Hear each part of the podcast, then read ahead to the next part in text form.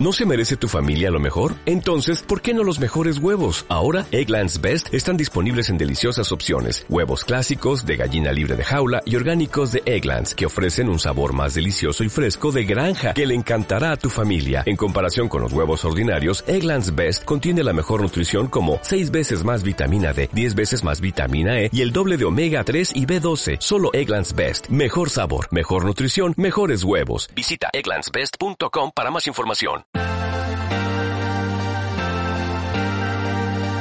Gestión del patrimonio en cierre de mercados. Gestión del patrimonio hoy con César Ozaeta, gestor de Avante. Hola César, ¿qué tal? Muy buenas tardes. Muy buenas, y bienvenido. Y Jacobo Blanquer, gestor de Adriza Global y CEO de Tresis Gestión. Hola Jacobo, ¿qué tal? Muy buenas tardes. Buenas tardes, Fernando. Felicidades, enhorabuena por la victoria del Valencia. Jacobo es el máximo representante en la industria de los fondos de inversión de los que aman o, o siguen los colores del Valencia. Pues Y- sí, sí, me y bien que se te ve contento. muy bien, muy sí, bien. señor, señor. Eh, Este año hay que levantar también más copas. Bueno, Las copas de la rentabilidad, ¿no? Sí, Y- sí, ahí y- eso- Y, en eso estamos. en eso estamos. ¿También estás contento, satisfecho un poco de... Ahora mismo ya empiezas Mm, no, a mira, ver las este, orejas este, al este- lobo. este mes, este mes el fondo lo ha hecho muy mal. Eh, nosotros tenemos una cartera que iba fantásticamente eh, y que tiene, la verdad es que La última vez que hablamos llevabas un 15, más o menos. Claro, pero hemos, hemos caído bastante porque tenemos mucha sensibilidad a todo lo que es la, la guerra comercial y, y luego al Brexit. Eh, al final tener mucha minera, tener mucho sector autos, eh, etcétera, pues, pues sí que nos, nos hace mucha sensibilidad a la guerra comercial. Y efectivamente, hemos tenido caídas muy fuertes que nos han dejado en valoración, eh, creo que valores tremendamente baratos y un sector tremendamente barato.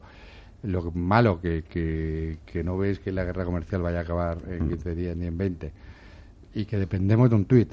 Eh, es muy difícil gestionar esto porque porque dices, venga, pues me bajo de autos y voy a coger algo menos menos cíclico y, veo- y, y- y a la media hora el señor Trump acaba de jugar acaba de ver una pelea Sí, de sí. sumo como he visto este fin de semana que estaba en Japón entregando una copa que no podía con ella y, y- decide poner un tuit de no sé qué y, te pegan un rally toda entonces es complicado de gestionar esto. Ha sido complicado para, para casi todo. De momento vuelve a la primera plana Sí, pero que- es, May, muy, ¿no? es- es muy difícil gestionar cuando, cuando los fundamentales sí, sí, pierden vigencia, o sea, pier- pi- dejan de ser el- lo más importante y pasa a ser lo más importante eh, algo que es muy difícil de controlar, por no decir imposible de controlar. Es una guerra comercial que parecía que todo iba bien, todo iba bien, todo iba bien, hasta que un día dijo este señor que no, no va bien. Entonces, eh, ahora va todo mal, todo mal, hasta que un día porque porque al final lo- llegarán a un acuerdo sí. Yo creo que, que llegarán a un acuerdo porque porque tanto políticamente como económicamente a los dos les interesa. Eh, y políticamente Trump no puede llegar con una que, que la guerra comercial está costando puestos de trabajo en Estados Unidos ¿eh? no nos olvidemos.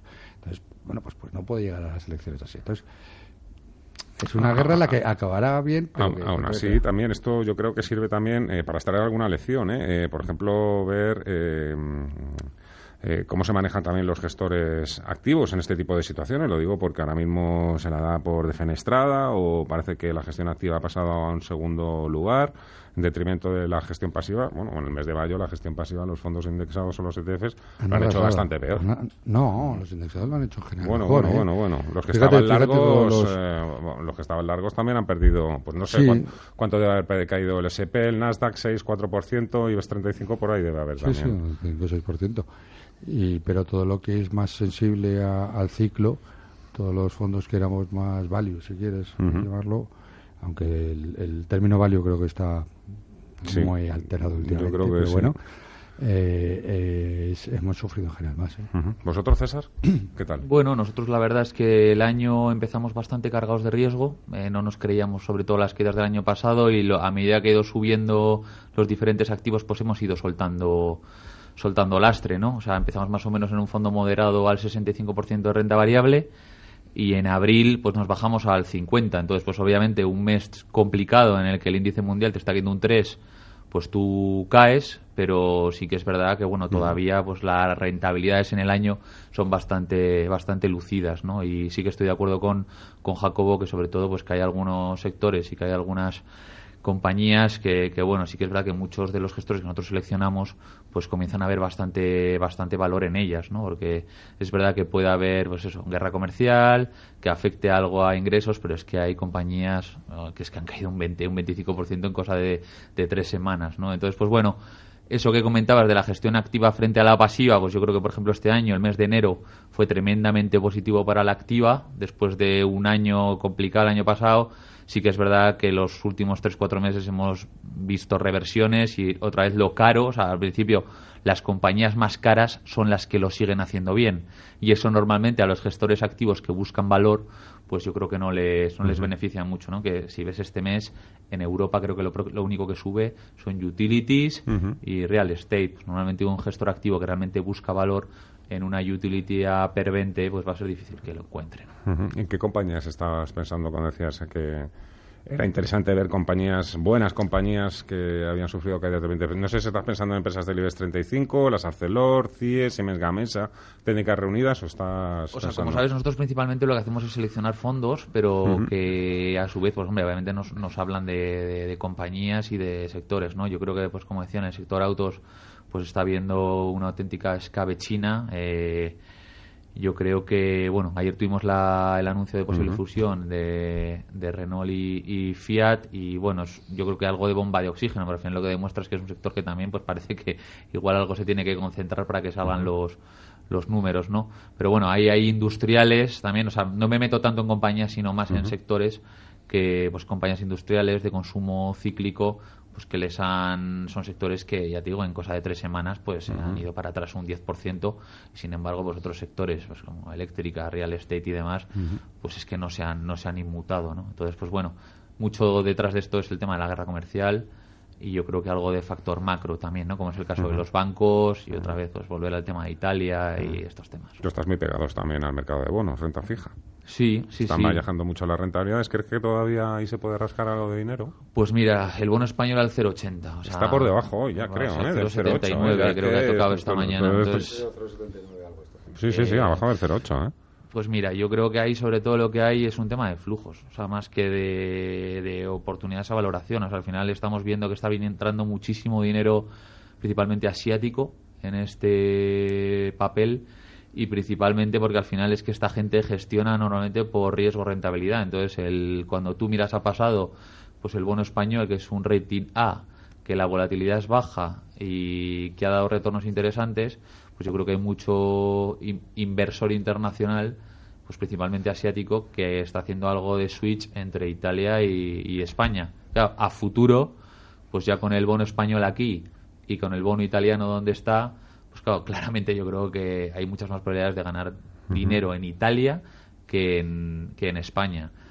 ¿Tú crees que la Comisión Europea acabará multando a Italia? Uf, o sea, o sea, yo creo que lo tienen que tener muy, muy claro para acabar multando a Italia y más por un hecho como es el hecho de que no rebajen eh, la deuda sobre el PIB. Están en 132, el límite está en 60. Dice, tienes que mostrar que estás eh, llevando a cabo políticas para, para bajar eso. A mí me parece que el argumento es un poco ligero, está iniciando un proceso sancionador eh, para hacerlo. Yo creo que tendría que ponerse muy mal la cosa para al final ver a la Comunidad, a la comunidad Europea eh, sancionando a Italia pues por un tema como como esto, ¿no? Eh, es verdad, pues bueno, que ya sabes, hay un pulso eh, entre Europa y el gobierno italiano y pues obviamente yo creo que los italianos si siguen con bravucadas, pues, pues al final tienen más de perder que de ganar. Pero bueno. Todo esto nos lleva a un mes de junio que va a ser también muy complicado para vosotros, evidentemente. Para nosotros va a ser muy emocionante de contar, pero a la hora de gestionar entre los tweets, eh, un poco también la estrategia o la actitud de, China, que la verdad es que mm, nos puede gustar más o menos eh, lo que hacen, me refiero a todo el tema de pirateo, la copia, la propiedad intelectual, pero desde luego eh, en el arte de la negociación está, está sorprendiendo a muchos, que tampoco entiendo por qué, por qué les sorprende, pero bueno, luego tenemos el Brexit, Italia. Bueno, sí, sí, no, no, el, mercado está apasionante, ¿no? apasionante de, peligroso y de complicado. A ver, yo creo que la guerra comercial mm, algo mejorará y probablemente veamos mensajes más conciliadores según se acerque la reunión del G20, que es a finales de, del mes de junio. No, no me acuerdo. Sí, 20, 20 finales, de junio finales. nos saca, creo. Exacto, el 20 de junio. Eh, yo creo que ahí es probable que veamos mensajes porque ahí están los dos líderes y, y, y el ya no, no va a tener ahí un, por lo menos cinco minutos de conversación sí que se vería como algo catastrófico. Entonces yo creo que sí que es probable que veamos acercamientos según se acerca esa fecha. El tema del Brexit, la verdad es que eh, es tremendo porque pues la señora May eh, el 7 de junio se irá, empieza el proceso que puede tardar, no no no, sé, no creo que se solucione en junio, creo que va a tardar más, porque sabes que van eliminando uno a uno hasta que quedan dos. Esto es como como los gallos que los van metiendo, hasta que quedan los gallos. Bueno, pues eh, y entonces pues pues según lo, lo ah, eh, duro o lo pro Sí, Brexit sí. que sea el primer ministro, pues se puede poner más duro la negociación. Yo creo que hay Europa eh, siempre se ha quedado con May estaba como esto es lo que te, lo que hemos acordado y de aquí no me puedo bajar. Entonces según la persona que salga, si sale el señor Boris Johnson, pues es probable que, que Europa tenga que ceder en algo. ¿eh? y que, y que intenten llegar a algún acuerdo, pero desde luego lo que hemos subido es la temperatura del Brexit, que, que recuerdas que había bajado, etcétera. Y incluso los, los, los que dicen que lo del referéndum, pues viendo los, los resultados de las elecciones ahora en Europa, pues, pues tampoco queda tan claro que ganase, que ganasen unos u otros. Aunque yo creo que, que las sumas que he visto en muchos periódicos de no, es que ganarían los Brexit, bueno, es que decir que todos los conservadores o todos los Tories son pro-Brexit eh, es decir demasiado, Sí, porque yo creo que hay mucho votante conservador que no sería pro-Brexit, incluso los propios diputados haya muchos.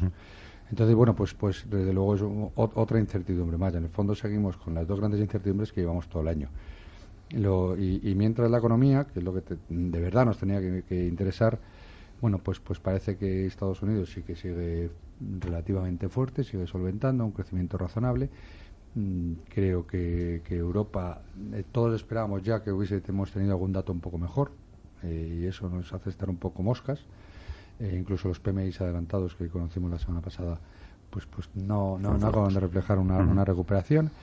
Y, y lo único es que, claro, que, que los bancos centrales, y, y esto no lleva un poco a lo de antes, los bancos centrales parece que sí que van a, van a estar muy, muy, muy, muy soft, y eso nos hace pues que tengamos el 0,79 del 10 años español, el menos 0,17. creo que 0,15, está, sí, en el bono alemán. 0,16 el bono alemán, y que tengamos el, bueno, el bono italiano corriendo hoy bastante. Bueno, eh, eso nos lleva a eso. Y, ¿Y no te tienta esto para entrar en alguna eléctrica?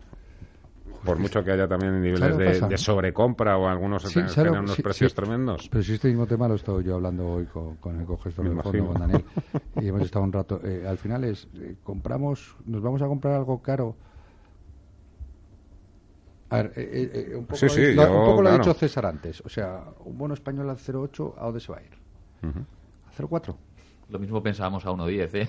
o sea, También es cierto, también es cierto.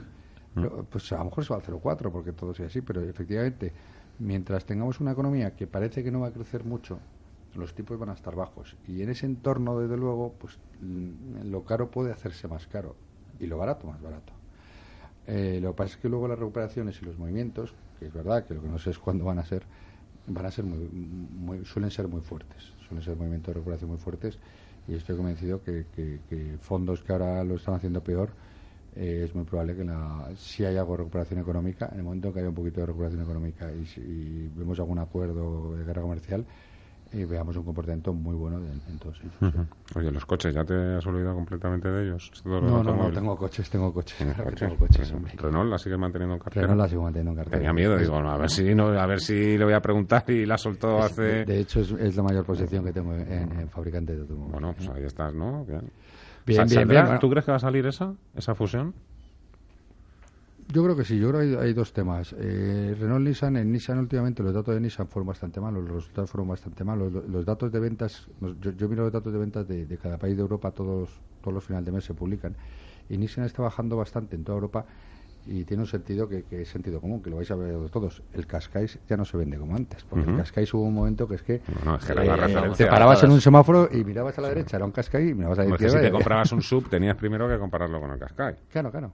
Ah, pero es verdad que se vendió mucho. Fue un coche de éxito y que se ha vendido mucho. Pero ya ahora tenemos otros coches.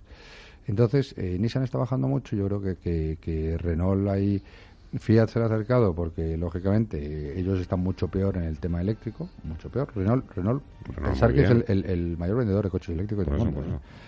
Eh, entonces Renault en la parte eléctrica le puede aportar mucho, le puede aportar mucho las- eh, en tema de sinergias, aunque ahí ahora te hablo, Pero córtame porque que si no me hago... No, 20 segundos me quedan. Vale, bueno, pues, muy, rápido. Las sinergias hay que verlas porque te dice sinergia, 5.000 millones dicen los analistas y, enseguida te sale Macron y, Salvini y te dicen, pero ni no me despidáis a nadie, ¿eh? Claro, claro. Entonces, bueno, hay que mirarlo más.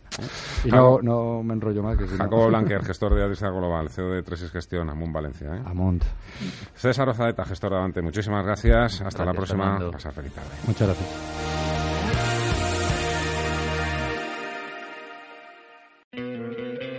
¿No te encantaría tener 100 dólares extra en tu bolsillo? Haz que un experto bilingüe de TurboTax declare tus impuestos para el 31 de marzo y obtén 100 dólares de vuelta al instante. Porque no importa cuáles hayan sido tus logros del año pasado, TurboTax hace que cuenten. Obtén 100 dólares de vuelta y tus impuestos con 100% de precisión. Solo con Intuit TurboTax. Debes declarar para el 31 de marzo. Crédito solo aplicable al costo de la presentación federal con TurboTax Full Service. Oferta sujeta a cambios o cancelación en cualquier momento.